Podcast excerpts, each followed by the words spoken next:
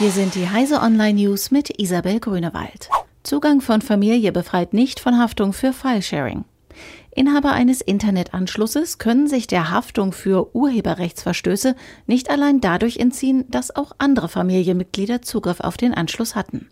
Das entschied jetzt der Europäische Gerichtshof. Das EuGH betonte in seinem Urteil, dass es ein Gleichgewicht zwischen verschiedenen Grundrechten geben müsse.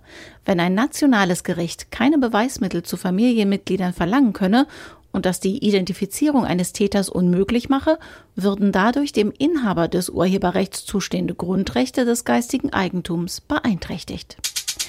VW will alte Dieselmodelle verschrotten.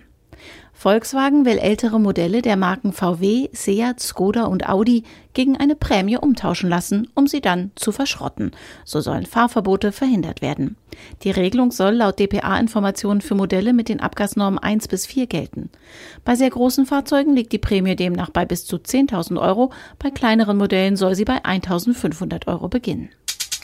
US-Staatsfonds fordern Rücktritt von Mark Zuckerberg.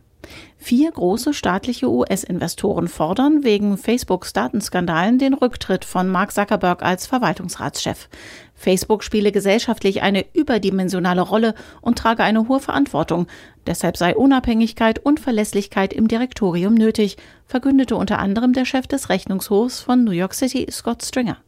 Der Vorstoß hat allerdings kaum mehr als symbolischen Charakter, da Facebook-Gründer Mark Zuckerberg gar nicht gegen seinen Willen abgesetzt werden kann. Kaffeebecher mit iPhone-Anschluss.